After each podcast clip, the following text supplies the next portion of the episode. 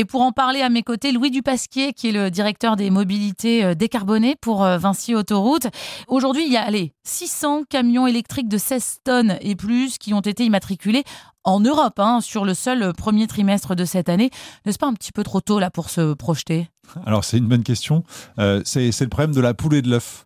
Euh, en fait, si on attend qu'il y ait des camions électriques longue distance pour installer des bornes, eh ben en fait, euh, il n'y en aura pas. Il faut d'abord installer des bornes, euh, imaginer les besoins pour que justement les transporteurs passent à l'électrique et achètent des camions électriques. C'est vraiment euh, notre conviction, c'est qu'il faut commencer par installer les bornes. Et donc, du coup, il faut étudier les besoins en se disant bah, quels sont les objectifs de passage à l'électrique du parc de poids lourds électriques.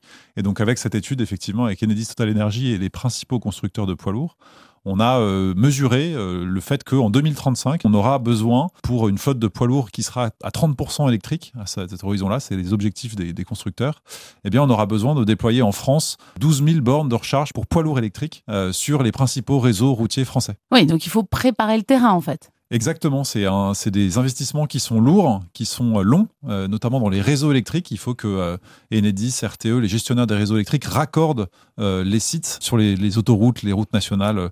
et donc ça prend du temps. Et donc il faut les planifier. Et puis il faut aussi se dire, se donner un horizon assez lointain parce qu'on ne va pas faire des travaux de raccordement tous les ans. Il faut essayer de planifier ces investissements sur des longues périodes et d'anticiper les besoins et de répondre directement aux besoins des dix prochaines années. Il y a des gros besoins d'énergie, c'est très clair, hein, et ce donc pour les années années euh, à venir, à l'heure où on nous demande à nous de faire des économies d'énergie, est-ce que ça ça vous paraît pas contradictoire tout ça? Ben non, justement, c'est pas contradictoire parce que effectivement, pour la transition énergétique d'une manière générale dans tous les secteurs, mais particulièrement dans le secteur des transports, on a besoin d'électricité.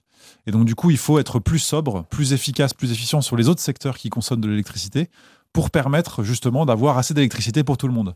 Et euh, ce qui est aussi assez vertueux, euh, c'est que euh, les véhicules électriques, ce sont des véhicules qui sont beaucoup plus performants d'un point de vue énergétique. quand on brûle de l'essence ou du diesel dans un moteur thermique, il y a 60% de l'énergie qui se dissipe sous forme de chaleur donc on perd beaucoup d'énergie en fait si on raisonne en énergie brute, alors que dans un moteur électrique, le rendement d'un moteur électrique c'est 90%, il y a très peu de pertes. Donc c'est aussi un vecteur qui est intéressant de ce point de vue-là, dans une optique de sobriété ou d'efficacité énergétique. Donc non, c'est pas contradictoire. Effectivement, il va falloir qu'on soit plus efficace, plus sobre dans différents usages, mais finalement le véhicule électrique c'est un véhicule qui est aussi plus sobre. La révolution est donc en marche. Merci euh, Louis Dupasquier. Je rappelle que vous êtes euh, directeur des mobilités décarbonées euh, chez Vinci Autoroute. À bientôt. Merci.